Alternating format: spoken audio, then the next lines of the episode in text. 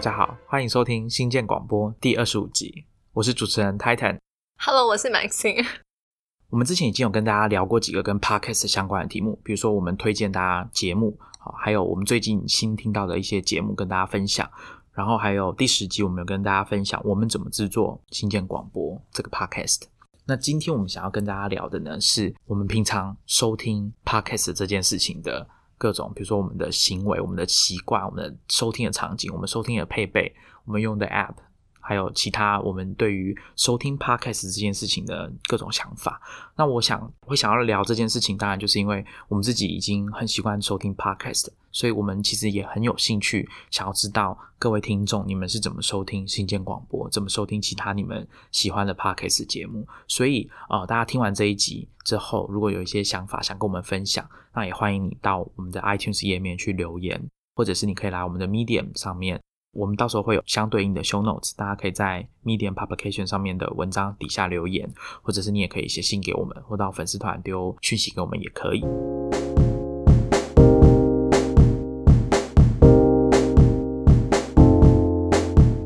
们就直接进入正题吧。那为什么会想要讲这一集的？其中一个原因是因为我们之前应该是在第二十二集的时候回答一个听众他的问题，有一个叫欧塔尼的网友在 iTunes 有留言，他说他有一个那时候他遇到的问题是这样，他说他想要问我们听英文的 podcast 都不会遇到听不懂内容吗？听英文的常常都会听到变成背景音乐这件事情。那他的这个提问啊，我们就让我想到说，哎，其实我们也可以来做一个。内容来讨论我们收听 podcast 的这种各种状况、各种行为。那我们那一次在二十二集，我们是很快，我跟 Maxine 就跟大家讲完了，回答这个简短的回答了这个问题。那我们今天可以呃比较深入的来讨论关于收听 podcast 这件事情的种种。那我们就开始吧，就先从欧塔尼题目开始，我们会再跟大家讨论一下说最常听 podcast，尤其是英文 podcast 最常。比如说心不在焉、不专心，或者是走神的这个状况是什么？那 Maxine 你自己有印象吗？就是你印象中你真的很，就是怎么听我好像都听不懂这这个到底在讲什么，或者我每次听就每次它都飞到变成背景音乐。有，就是有两个节目，我不管怎么听，它都是背景音乐。就是而且这两个节目应该是 Titan 还蛮喜欢的吧？一个是叫做了 Internet History Podcast，另外一个叫做 Acquired。前面的那个是谈论就是啊，应该说网络网络科技的历史嘛。对，然后 Acquired 的话是谈一些科技公司的啊收购案这样子。那我当初开始听这两个的话，也是因为受 Titan 的就是推荐，那我想说听，然后。我觉得可能是那个 podcast 的整个形式吧，尤其像是 The Internet History Podcast，它是一个人一直一路讲下去那样子，而且讲很长，大概有都会超过一个小时左右，而快也是会超过一个小时。虽然说它是两个人对谈，但是我每次听的时候，真的都会，我整个会变得很不专心，然后最后我就真的手边都在做其他事情。那我后来发现。嗯，有一个很大的原因，是因为我刚开始一开始去接触这两个 podcast 的时候，我对相关他们在他们的主题，其实我非常的不熟悉，就是整整体而言，然后里面。而且因为一个又是谈谈历史，谈网络历史、网络科技历史，另外一个又是谈收购案。其实这里面你你光是想就知道它的资讯量一定是非常大，它可能有很多的时间，然后有很多的某些事件，然后有很多的人名。那所以如果你其实对某一个产品或者是某某一间公司你没有基本足够的认识的话，你很容易就是在他尤其一个人自己噼里啪啦讲的过程中，你整个就会就是 lost 掉。然后我其实那时候就有注意到，我要一直反复就是回回头去播那样子。可是呢，我人生还是有成功的时候，就是成功的把《而快》的其中一集就是很认真、很认真听完。我记得那一集是在谈 Instagram 被收购、被 Facebook 收购的事情。然后我那时候会去听到这一集，是因为刚好那一阵子发就是新闻出的出了一个新闻，是 Instagram 的两位共同创办人他们离开了 Facebook，然后。而快就很快的把它，大概是之前就很那那那一集就是他们访问 Instagram 的创办人 Kevin Systrom 那集，他们其实已应该是旧的集数，然后他很快的再把它捞出来回顾那样子。那因为我那时候看到新闻，我觉得我蛮感兴趣的，就是我有一定的兴趣的基础在里面，所以我就去听了 Instagram 那一集。然后因为那集也本身也不长，它大概我印象中也就三十几分钟吧。然后我算是很认真、很认真的把它听完了。我真的很认真听完，是因为我到现在还记得它里面讲的东西。就我现在可以讲一个，就我记得主持人就是问他说，一些我们要怎么去观察，或者是我们要怎么去判断一些科技产品的走向趋势那样子。然后我记得 Kevin Systrom 是说，如果你想要知道某些科技东西的呃，比方说使用方法或它的走向，或它会怎么发展的话，其实你可以观察，就是比你年轻，可能是。比年轻一代或是小孩子，他们怎么使用这些东西？因为他们使用的方法肯定会跟我们不一样，而且这些小孩子一出生的整个生活周遭环境就是很多已经是很蛮数位化的，相对于可能像 Titan 跟我这个年纪，我们可能还经历过没有那么数位化的时候，但可这些小孩子是不一样的，所以他们一开始在接触这些产品的时候，他跟我们想象中一定会有落差，就是我们可能还保有一些非数位的一些行为，可是小孩子可能不一样，所以他就。说可以去多观察小孩子怎么去操作，比方说他拿到手机的时候，他是怎么去操作，他怎么去玩，他们怎么去使用这样。我觉得我要跟大家大力的推荐《Acquire》这个节目，因为要推荐嘛，你要让大家继续走神睡觉。因为它它里面讲的题材我都觉得蛮好，它可以就是他会回头去分析一些呃像有名的收购案或者是企业的 IPO 的这个案例，比如说像大家很熟悉的，现在已经很熟悉使用的 Google Docs 当时的收购案，然后还有像 PowerPoint。这样子的产品，它当初被微软收购的这个过程是怎么样？然后还有一些公司像 Spotify、Dropbox IPO 这个故事，加上这两位主持人，他们都是 VC，都是创投，所以从他们的角度来看，来谈收购案跟上市，我觉得是蛮好的。你可以得到更多这种创投的见解，而不是一般的商业报道的内容。那我自己比较容易遇到的状况是，我一开始其实不知道为什么我会就没办法专心。那后来我发现，其中一个原因可能是因为。我在听 podcast 的其中一个场景是通勤，好，那可能就是上班跟下班的时候嘛。那有时候下班的时候其实已经很累了。那如果那天很累，那我又我就比较没办法专心。那显然我就不适合来听新的，就是我新发现的 podcast，或者是我不熟悉他讲话方式的人主持的内容，我觉得可能就不适合。然后另外一个也是必败的场景，就是当我想要拿手机出来。滑，比如说滑 Twitter 或者是读一些文章的时候，我觉得那就是失败的开始。你这个是大忌啊，对，不可以滑。对，那我一开始还不想面对，不想承认嘛，我不会按暂停，我就继续听，然后一边划手机。发几次之后，我就发现这样根本就真的是完全没有用。所以后来当我决定要开始读文章，或者说哎认真的看推文的时候，其实我就乖乖的去按暂停，然后就就承认说，好哇，我现在真的不是在就是可以听 Podcast 的状态。那不知道大家听众你们有没有什么在收听 podcast 的时候很容易让你分心的各种奇怪的理由？就欢迎你来推特上跟我们分享，或者是你到 iTunes 上留言。我们有一些听众会在 iTunes 底下直接回应我们某一集的内容。那大家也许也可以这样做。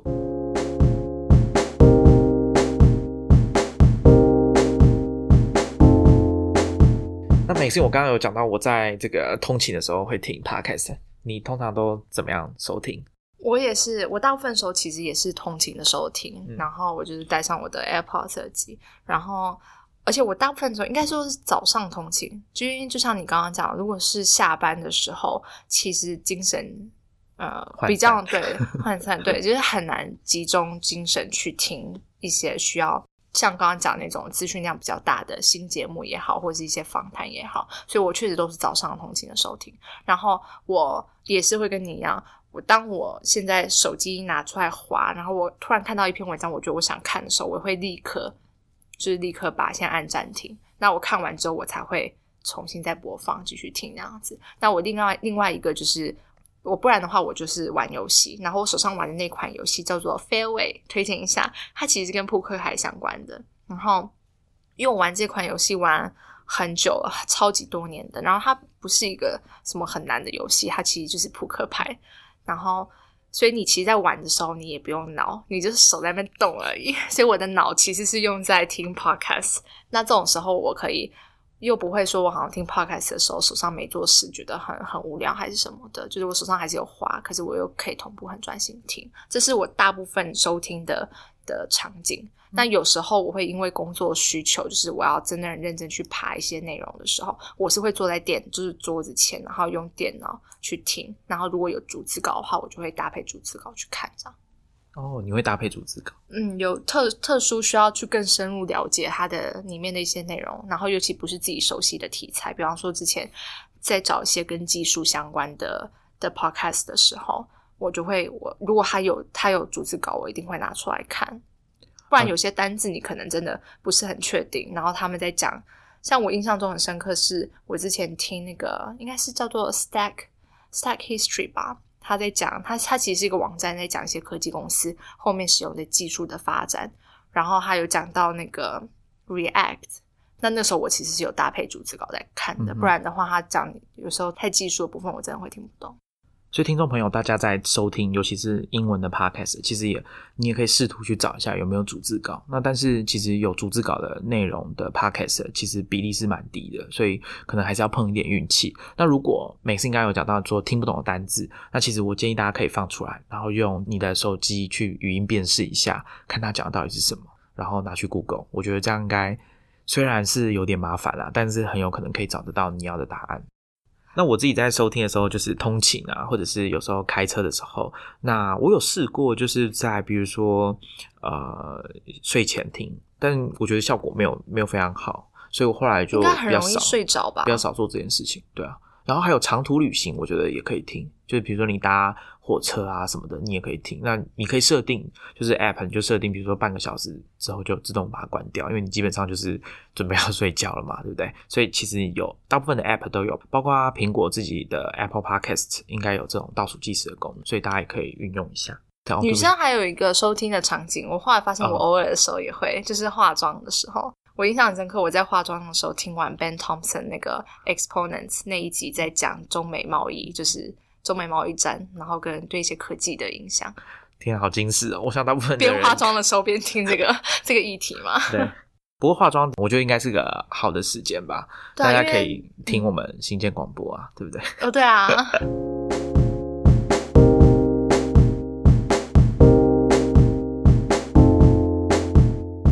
嗯啊，Maxine，我们有听过各种 podcast 嘛，然后我们也会介绍给我们的听众。有没有哪一种 podcast 是你觉得，嗯，就是那个形，不管是形式还是怎么样，让你觉得你可能没办法很喜欢？也许它主题很有趣，可是你就是没办法喜欢去听那个节目。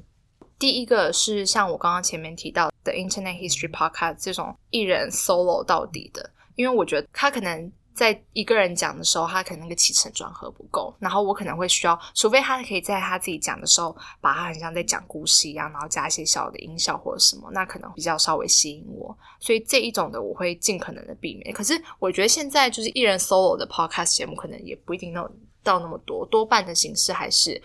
两个人对谈闲聊，或者是比较精心气划过的那种后或后置剪接剪接过的内容啊。那另外一个，其实我很不喜欢的是，我还蛮在意声音的品质。比方说，如果他是在那种比较空旷的地方嘛，所以你会听到很强的回音的那种，因为他那个收听上面就是很差。那通常那种我就不喜欢听。另外一种是。嗯，它可能是在一个很好的录音环境，可是它里面穿插的某些内容会突然间音质会很差。我现在讲 讲一个节目，它叫做《The Minimalist》极简主义者那样子。它其实这个节目的品质应该说是非常好的，因为它确实是在一个感觉是一个很专业、有专业设备的录音空间去录的。它前面的开场音乐还是一个叫做 Peter Doran 的音乐人的一首歌，叫做 Every Little Thing，其实真的非常好听。因为我就是听了很多次了 Minimalist 之后，我还特别去找了这个来听。然后他们两位主持人的声音其实也都算是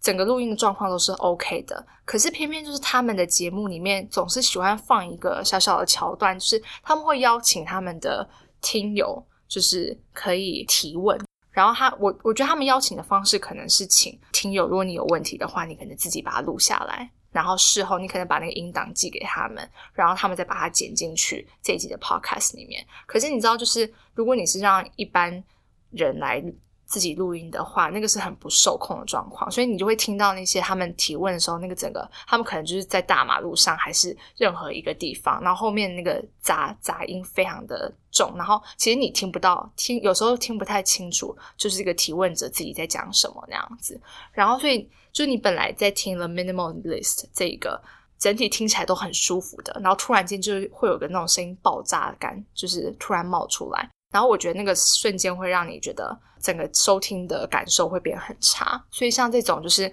我我其实个人认为他应该要去解决这个问题，因为他会突然让你就是原本很好，就是收听的感觉很好的，时候突然会整个掉下来那样子。那我想他可能就不适合睡前的时候听，对不对？睡前吗？可可以啊。如果你你不太想睡觉的话，你突然听到一个爆炸声，你就会整个醒过来那样子。但是我觉得这是一个品质品质监控的问题。他要解决这个问题，可能嗯，我现在想得到两个啊，一个是他就是不要直接放听众录来的声音，他把它用。主持人把它念出来，说像我们一样，我们在念读者的提问一样。那另外一个当然就是它还是可以放读者原汁原味呈现读者问问题的这个录音的状况，但是他主持人可能自己要再讲一次。这其实，在很多现场活动的时候都会，主持人都需要做这件事情，就是观众提问完，主持人要再讲一次，让大家整个会场的人都听得清楚，这样子，这应该是比较常见的。然后我再小小抱怨一下 《The Minimalist 》这个节目的主持人。其实整体而言，他的节目是好的，因为他他他主题就像顾名思义是在谈极简主义，所以他们就是还蛮多哲学，尤其是关于你的生活，哪些东西你需要保留，哪些东西你是应该要放开来，其实是很好的一个形态的，就主题形态的 Podcast。可是他的主持人之一有一个话很多。他曾经，我记得有一集是邀请，就是现在听众可能有注意到，因为台湾的那个书店有在卖一本书，叫做《艺人公司》，然后那一集就是邀请《艺人公司》这本书的作者叫做 Paul Jarvis 上来聊，就是所谓的艺人公司的概念，然后还有这本书。我后来听的时候，我觉得真的非常好笑，因为他这个节目，他我刚刚讲了，他本来就有一个就是请听友的提问那样子，所以他中间大概有三分之一就是人家听友的提问，然后他主持人回答，回答完之后，然后才进入到就是受访，然后主持人自己大概又讲了十几分钟。我觉得应该说，他不是说刻意要强调那个风采，可能是因为他跟这个来宾太有共鸣了，所以他其实有内心有很多东西想要分享。可是瞬间，我那时候就意识到，Paul Jarvis 所讲的话大概也只有十几分钟而已，所以就整个就是三分之一、三分之一、三分之一。然后瞬间我就觉得说，那我不知道你干嘛 特别要找他来上节目这样子。Maxine，身为一个节目长超过一个小时的主持人跟制作人，我我听你这样讲，我很害怕。所以我们应该都是要话话少一点这样子。啊，那我比较不喜欢的，或者说不习惯的 podcast 的形式，就是过度剪接或者过度花俏。我觉得有一个我印象比较深刻啊，就是那个 Ray Hoffman 的那个 Master of Scale，我觉得他的那个剪接的切换的速度真的有点太快了。然后另外一个是 Maxine 讲的很有道理，是声音的部分，因为我们在收听 podcast 的场景有一个就是通勤，那你就是搭公车、搭捷运，那个背景的声音其实已经很吵了，一点都不小声。不是很安静的环境，所以如果它的录音品质又不好的话，那听起来真的会蛮痛苦的。我甚至就是觉得说我没有办法在这个环境听这个节目。所以，比如说像 Maxine 刚刚有提到的 Internet History Podcast 这个节目，我有一期是讲 MP 三，他们找了 MP 三格式的研究小组的领导人来受访。那这个录音的品质，它可能是远端连线的吧。所以录音品质真的很差。虽然我对这段故事非常的有兴趣，可是我就是没有听完那一集，因为我觉得那个品质真的不好，所以没有办法让我把它好好的听完，有点可惜。我觉得录音品质真的会影响大家，就是愿不愿意听完呢？因为还有另外一种状况，录音的状况，收听的品质很差，就是那种大型的论坛，然后的收音其实很不 OK。就是你其实听到很多的空气音，然后你其实已经调到最大声，但是你未必能够很清楚听到那个讲者在讲什么。我觉得这可能还是要靠专业的设备跟录音工程师还有后置才有办法解决。那但是大部分目前有在做 podcast 的，然后是你讲的这种论坛式，比如说像 A 十六 Z 好了，他们应该有蛮多这种现场录音的。对，我觉得可能他们在这方面可能就是还没有投入那么多啦，所以做出来的效果就是没有很好。我另外一个想到是那个 Conversation with Tyler，他是 Tyler Cohen 是一个经济美国的经济学家，然后我记得有一集是他访问 Peter Thiel，然后我真的很想听他们讲什么，可是因为他就是现场收音，然后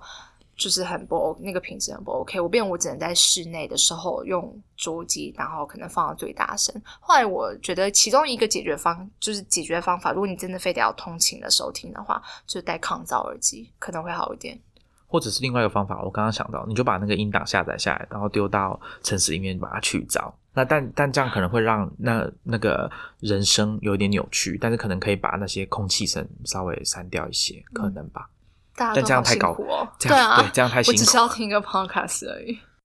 那关于不习惯的内容啊，我我想我还有看过有人会说，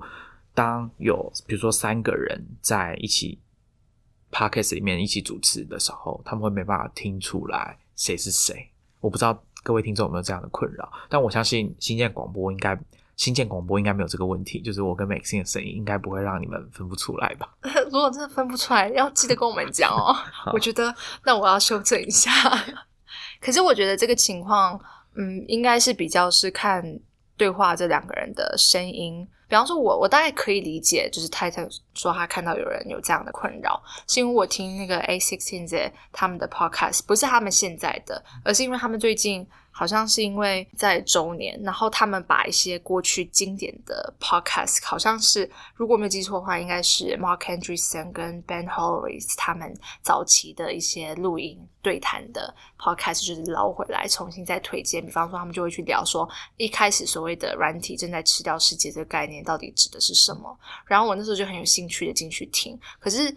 我觉得那是他这个处理的状况不好，因为他一开头的时候，我记得是一个女主持人，然后说，哎，就是提到说，哎，现在周年，所以我们来回顾一下。然后他好像没有特别明确的去做一个断点，告诉你说，我们现在已经进到了就是这个旧的 podcast 节目。然后所以突然间就变成两个人在两个男男性在对话。然后因为我以前过去并没有呃很熟悉 Mark Andreessen 的讲话声音，我也没有很熟悉。Ben Horowitz 的声音，所以当他们两个很快进入自己的对话的时候，其实我们完全没有办法分辨谁是谁。然后他们好像一在一开头也没有先自我介绍，说：“哦，我是 Mark Anderson，我是 Ben Horowitz。”所以瞬间就是我没有办法判断谁在讲什么东西。那我觉得那个时候对我来讲是有一点点困扰。那回到刚刚我们开头讲的关于收听英文的 podcast，听到听到一半会变成背景音乐这个困扰，就是。要怎么样才能专心，或者说把你想要听的这个 podcast 把它听好、听清楚一点呢？有没有什么听满？对对对，有没有什么方法呢？我自己专心的方法，嗯，第一个当然就是精神要好。你就是不能在你真的已经有点累，比方说，其实我觉得睡前听对我来讲是件很吃力的事，因为我通常躺在床上，我真的就非常的累。所以我有听过我朋友，他是睡前会听 podcast，我觉得非常厉害，就是到了要睡觉时间，还是充满学习的心那样子。他可能在听喜剧啊，像 Conan 的哦，有可能啊，对。所以我确保我现在精神充沛，我觉得这个还蛮重要的。然后再就是，嗯，心情可能要好。我就说你要心无杂念，就如果你最近真的一直在烦恼某些事情，然后又在想很多东西的话，其实你没有也会完全没有办法专心。你你会发现你可能连看文章都会很难聚焦，你甚至连工作都很难专心了，你就不用。就是听 podcast 一定也是会走神的，尤其是如果你是要去听新的议题、去吸收新的东西的时候，这个绝对是有困难的。所以我通常就是让自己心情保持在稳定的状态嘛，然后去听新的节目。那另外一个我觉得可以强迫自己很专心听 podcast 的，就是我刚刚一直反复提到，我其实会去看逐字稿。那我就是会啊听，然后边听边看。因为我觉得他就是，你可以把它想象有点像是有人在帮你，就是有声书或什么的，他在帮你把这个东西念出来的感觉。然后，所以你就会很聚焦的眼睛就会跟着他的一个字一个字一个字看。所以其实那个是蛮能够强迫你，就是整个人进到那个状态里面。我跟大家分享一个小小的诀窍，好了，就是做家事。我刚刚有提到最常听 p o c k e t 其中一个场景是做家事。那我发现我在做家事的时候，比如说扫地、拖地，然后洗衣服、洗碗的时候，这些比较机械式的动作，我发现我可以很专心的听 p o c k e t 在干嘛，因为这些动作实在太无聊了，做家事嘛。但是在这可能是二十分钟到半个小时时间，你就是可以比较专心的听，仔细的听到底主持人他们在讲什么。所以我自己的经验是这样，不知道大家有没有试过在这种做家事，尤其是比较重复性机械式的。那天 Titan 跟我分享说做家事的时候，我问他了一个，我说，因为我想象中是做家事很难，因为你把声音，就是你你，比方说你在拖地好了，或你在扫地，然后你就是会在家里面走来走去啊，那你那个声音你会听不到。后来他在跟我讲说，他所谓做家事是在家里面带着 AirPods，然后这样做。好啦，蛮聪明的，我不知道为什么我没有，我之前没有先想到。而且你不会吵到别人啊，就是听自己的内容这样。还有一个啊，这个是我自己不做，但是我知道别人会这样做。有些人据说会在上班的时候、工作的时候听 podcast，是吗？各位听众不要否认呢，就在说你。对啊，有没有好好？你们现在也在上班的时候听我们的 podcast，这也不错，这可以。我猜这样应该可以专心。就是你说不工作，然后专心听好开始。因为其实这是有这是有根据的，因为 Edison Research 他们调查每一年的调查里面。我之前第一次看这个调查的时候，我都蛮吃惊，因为我一直以为通勤才是最好、最常就是收听的。那其实第一调查结果，第一个是在家里，然后第二名的不是通勤，是工作的时候听。所以我想应该真的有很多人 在工作的时候听 podcast。大家也可以去 Twitter 搜寻一下“工作空格 podcast”，看是不是有人是在工作的时候听 podcast。可是我觉得可能真的是跟他们听的题材有很大的关系。嗯，就如果是。听就是像我们过去推荐那些，就是有很大量资讯的那种，他可能我我真的很怀疑能够边上班的时候边听这种很新还有很多知识量的东西吗？哦，这个我就不知道，可能没办法吧，不然就是上班听一遍，回去再听一遍，这样应该就很熟了吧。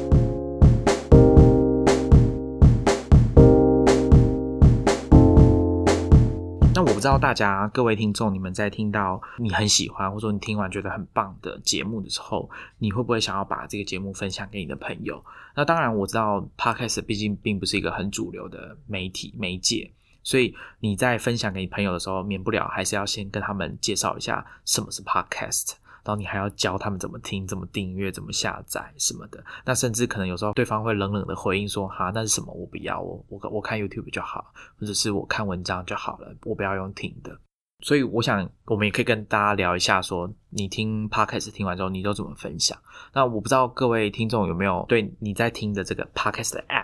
有没有熟悉？就是有一些 App 现在开始会做，不不仅是可以分享连接而已，他们可能还可以指定特定的时间，就像 YouTube 的影片一样，你可以指定分享的内容是从哪一个时间点开始播放的。像我知道的 Overcast，它就有这个功能。那当然，它有这个功能的原因是因为它这个连接是导到它的网页版，所以听众就是可以直接从某一个标记好的时间点开始收听。那最近 Overcast 应该是 Overcast 开始，它会把它有一个功能，就是把 podcast 的内容做成影片，然后做成短片的形式，可能最长可以到一分半吧。然后就做成各种直视的影片、横式的影片或正方形的影片，然后搭配它其实那个影片内容没什么，就是一个封面，然后告诉你这一题的主题，还有一个会跑的电脑自己产生的这种进呃时间轴、进度轴在在跑这样子，然后告诉你说它正在播放，但其实整个画面就就是只有这样而已。但是他分享的方式真的很简单，你你就是你完全可以就是用 Overcast 的 App，很快速的几分钟之内就操作好。对，我觉得这是他就是作者 Mark a r m a n 他比较创新的地方，而且我觉得这应该是一个真的很熟悉 Podcast 这个媒体，然后又真的很喜欢 Podcast 的开发者，他才会想到的。那后来呢，Castro 这个 App 它也有加入这个功能，所以 Castro 应该也有这种把它转成声音转成影片，然后让你去分享。而且 Mark Harmon 他设计了有直视的影片，所以他很适合分享在现在所谓的现实动态 Facebook 或者是 Instagram 上面去分享。那如果听众你有 follow 我们的 Facebook 或是 Twitter 的话，你看到我们其实也是使用 Overcast 的功能在做短影片的分享。对啊，鼓励大家可以试试看，就是你可以在 Twitter 或者 Facebook 上面用这种。App 的功能去把它分你喜欢的这段落分享出去，我觉得可能比你要跟大家解释说啊，Podcast 是什么，说不定还快一点。那刚刚可能大家听众在不管有读过我们的文章，或者是啊听我刚刚在讲，会听到 Overcast 这个 App 的名字嘛？Overcast 是 Mark Arman 这个开发者他自己独立开发出来的 App。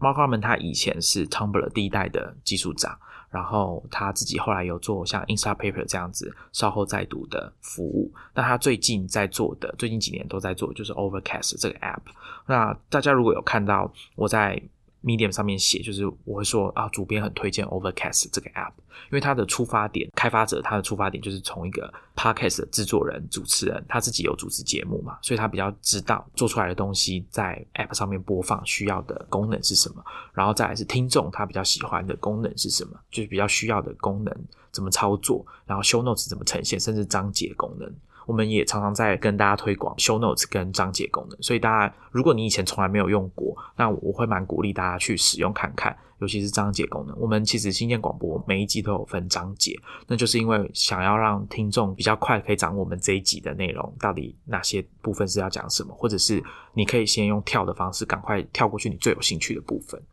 那像 Overcast 上面呢，我自己个人最喜欢使用的功能就是它的有个叫做 Voice Boost。然后还有它可以调整语速。那我觉得调整语速这个地方，它做的比 Apple iPhone 里面内建的 Podcast 好，因为我记得 iPhone 内建的 Podcast 的话，它大概只能一跟一点五倍，然后之后就直接跳到二。可是 Overcast 的话，可以再拆更细，什么一点二、一点三之之类的。那其实真的有差，因为有些时候就是有些时候你会发现，你真的是需要听那个速度是介于这个中间而已的。对，因为。Podcast 的主持人就是讲话的习惯风格都不一样，所以你要需要的这速度可能也稍微不同。而且呃，他们那个功能叫做 Smart Speed，它为什么叫 Smart Speed？是因为有有几个原因啊。第一个是它的那个速度是动态的，它不是其实也不是一点二、一点三，它有时候是一点二一、一点二九、一点三二，甚至你什么都不调，你就是开启 Smart Speed，那你用一倍速在播的时候，它其实也会稍微加快或减慢。就是大家可以，呃，你一边播新鲜广播的时候，你就可以打开 Overcast，然后往旁边滑，滑到那个有 Smart Speed 的那个地方，你可以看一下，可以观察一下。另外一个就是它会自己帮你删掉，帮你剪掉这个中间有一段很长的。假假如我跟 Maxine 都不讲话，我们还是把这个音档放上去的话，那 Smart Speed 这个功能，它自自己把那个 Silence 就是。不讲话的地方，它就把它切掉。而且大家也可以去看 Overcast 的设定的页面最下面，它会告诉你 Smart Speed 帮你省下多少时间。我省下来的时间，我昨天去看，对，我省了七十二小时，有个夸张的。可以好好回家睡觉不眠。对。然后它其实那个就是 Smart Speed，它可以针对你每一档不同的节目，就是先设定好，因为你可能换到下一个节目的时候，你是需要不同的速度那样子，那你可以不用自己再一直手动跳来跳去。这个应该也是 Overcast 当时的创举，就是强化声音啊，然后还有这种智慧的速度调整。那后来其他 App 像 Castro 也有采用这个功能，那只是差别在于说啊，有些可能是要付费，然后有些是免费就有的功能。我觉得大家都可以去试试看。那这个对于在收听 podcast 上面，这就是我刚刚讲的，身为一个 podcast 的爱好者，或者是他自己也主持很多 podcast 节目，他也收听超多 podcast，那他才可能这样子的开发者，他比较容易去想到这样子开发这样的功能。那我补充一下，那个 Overcast 有一个小小的缺点啊，就是我现在会用搜寻的方式去搜寻。当我有兴趣有一个题材，我感兴趣的时候，我会去搜寻。可是 Overcast 搜寻之后，它会出现搜寻结果是一整排，然后它其实也会简单的标注说，哎，你搜寻的部分是出现在 Show Notes 哪里？可是当你点进去这个节目，你要看它的 Show Notes 之后，你再回去之后，那个搜寻结果就会消失，你就会回到自己的首页。我认为这应该是设计上的失误了。看他之后会不会做一些调整，不然我其实要整理那些搜寻结果是非常不方便。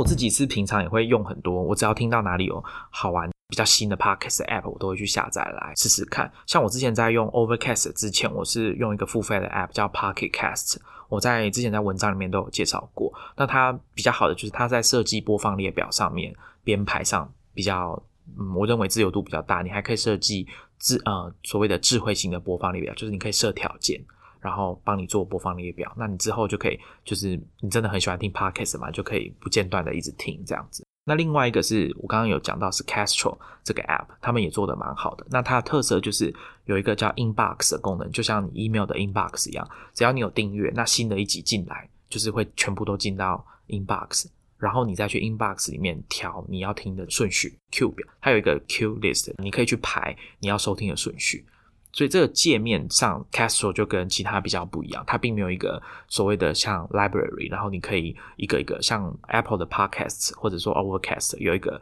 像列表啊，或者是那种瓷砖式 tile 式的这种 library，就你的资料库让你去排这样子。那其实还有很多新的 Podcast 的 App，像有一个叫 Breaker 或者是 Anchor 这样的 App，我们在文章里面都有推荐，呃，都有跟大家介绍。那有兴趣的听众，你们可以去看一下。我那时候在写文章，就是收听 Podcast 的正确知识，然后有推荐一些 App 的这篇文章里面有讲到一个，我自己真的最近有发现自己也很常有用到的一个网站叫 Listen Note，它就是一个呃，有点像是收集了，就是因为大部分的 Podcast 它都是开放的这种格式 RSS，它可以在网络上可以搜寻得到，可以扫描得到，爬虫可以抓得到。那这个呃，Listen Notes，它就其实有很多网站都有在做这种服务，就是有一点像是去爬这个 Podcast 的目录。那它会做一些整理，而且会把资料就是做再进一步的把资料整理好，所以有助于像我们如果要找今天要找一个特定的人物，像 Mark Harmon，他有上过哪些节目，他有参与过哪些节目的录影，或者是有哪些节目有提到 Mark Harmon 这个人，都可以去找。像我之前在二十二集有跟大家分享过。Fast Software, the best software 这篇文章的作者 Craig Mod，他说他自己有做 podcast，然后我就想说，哎，那我也去 Google 一下他有没有，我去搜寻一下他有没有上过其他的节目。那果然搜寻一下，果然是有的。如果有在听我们节目、听我们分享 podcast 的听众，可能也会很好奇，说我跟 Maxine 是怎么发现新的节目的？对我其实非常的土法炼钢，就是我真的是自己很主动的去丢关键字，然后去捞，然后我是习惯先。从就是 Apple 内建的，就 iPhone 内建的 Podcast 丢关键字去捞捞看，然后再到 Overcast 上面。那因为我以我之前是有先在 Overcast 上面去搜寻，然后它那个时候大概可能是几个月前吧，它搜寻的结果不是那么的强大，就是你会发现很明显的 Apple 的自己的。它搜出来的东西会比较精准那样子，那我会丢一些真的很奇怪的关键字，比方说我想要知道有谁被访问过，比方说 Titan，我就会丢 Titan 的名字进去，然后看会跑出来什么样的结果。我可能会丢，比方说前阵子我们在聊 API，然后我就想说，诶，有没有人就是专门在做 API 相关的 podcast，我就会丢像这样就是很奇怪的关键字进去。我也会啊，像之前我们要跟大家介绍 Playdate。这个掌上型的游戏主机，我有去搜寻。那果然，因为那时候蛮红的嘛，所以他们不管是 Panic 这家公司的员工还是创办人，他们都有上不同的节目去聊 Playdate 这个产品。那我觉得这是一个还蛮不错的方法。如果大家你对什么议题或者是某个人物感到有兴趣的话，你真的是可以去，不管是我刚刚讲的 Listen Notes，或者是 iTunes，或者是你直接 Google 也可以，就是去查他们有上哪些 Podcast。因为其实随着 podcast 的内容越来越多，包含现在台湾这边中文的内容也越来越多，就是其实很多的资讯并不只是文字的了，也不一定只是影片的，音档的也还蛮多，所以大家可以慢慢练习，去试试看，尝试看看，就是就是搜寻 podcast。那我这边跟大家推荐一个工具，就是也是搜寻的，叫 Fluid Data。那它比较特别的地方是，它会。用机器学习的方式去辨识语音，就语音转文字之后让大家搜寻，所以它可以做到一个其他的 podcast app 比较做不到的事情，就是搜寻 podcast 的内容。通常搜寻都是针对节目的标题、简介，还有 show notes 去抓关键字。那这个 Fluid Data 他们有做到，让你可以搜寻节目的内容，而且他们的搜寻结果会标示出来，你搜寻的这个关键字是在节目内容的哪一段的哪个时间点，你可以直接跳过去收听。所以就就是如果大家在找资料的话，我觉得也可以试试看 Fluid Data 这个网站。如果听众你现在不想要 多做那么多工作，就是去自己自主的去发现很多 podcast 的话，也可以先直接来看我们先帮你们整理好的一个 podcast awesome list，链接会附在 show notes 里面，大家可以看里面有超过四十档的节目，可以大家先从那边慢慢的找到自己喜欢的主题，然后再延伸出去去搜寻其他的内容。我自己除了前面讲到说有需要的话会去搜寻我感兴趣的议题之外，我其实不太会。不知道为什么，我反而不太会去说观察说，哎，像比如说苹果 iTunes 的这个排行榜有什么新的节目，然后我会去想要试听看看。我也不知道为什么，但我还是有很多方法会不知道为什么，就可能在 Twitter 的话，就是在逛 Twitter 的时候，就会看到有人说，哎，有新的 Podcast，像我在之前跟大家介绍的 Land of the Giants 跟 Deep Mind 的 Podcast，都是我自己在网络上可能每天看 Hacker News 或者是。看那个 Twitter 的时候自己看到的，所以我比较好像我比较没有这种主动去找很多 podcast 来看，但我偶尔会上去看一下，说有哪些人会推荐一些节目，像比如说 Overcast，它里面有一个功能，它自己有一个推荐的系统，那我偶尔就会上去看一下，说啊，就是有没有推荐相关的我喜欢听的内容，那可能我会用那个界面去发现一两个新的 podcast 节目来听，那但我觉得我大部分都还是仰赖，就是这个网络圈自己。大家互相的关联性，就是我逛 Twitter 的时候会看到，那我可能就会因此这样发现一些内容。好，那最后跟大家分享一个，如果你很喜欢一个 podcast，或很喜你很喜欢某一集的节目内容，你想要保存，因为你可能怕说，我们现在大家都，嗯，我们现在大家都是听串流，比如说你是用 Spotify 的 app 在听 podcast，那你就是用串流的方式在收听，但是其实他们 podcast 大部分都是 RSS，所以可以下载下来。你可以透过 iTunes 可以直接下载下来到你的电脑里面永久的保存。如果你有这个需求的话，我觉得这是可以的。不像我们在看 YouTube 影片，大家还要很辛苦的去找什么下载 YouTube 影片的工具啊，然后有些品质还会很比较差什么的。我觉得 Podcast 好处大概就在这边吧，我们比较没有这个困扰。你就是透过 RSS，然后把它下载到你的电脑或者你的手机，然后保存下来。好。那今天就是我跟 Maxine 我们分享一下我们在听 Podcast 的各种，不管是习惯啊、场景，或者是我们用的 App，或者是我们比较喜欢用里面的其中什么功能，或者是我们怎么听就是听不进去会变背景音乐的这种类型的节目，跟大家分享。那我相信大家也有很多想要跟我们分享的东西，那欢迎你可以在 Twitter 上面直接 at Star Rocket，或者是你来我们这一集的 Show Notes，或者是去 iTunes 上面留言。欢迎大家来跟我们分享，我觉得这个是蛮有趣的。当你听到或者是你喜欢一个东西的时候，比如说你看完电影，你总是会想要去 PTT Movie 版看大家怎么谈这部电影嘛，对不对？或者是看看推文笑一笑也好。所以蛮鼓励大家跟我们一起分享你自己收听 Podcast 的习惯，或者是你直接在 Twitter 上面讲也可以啊。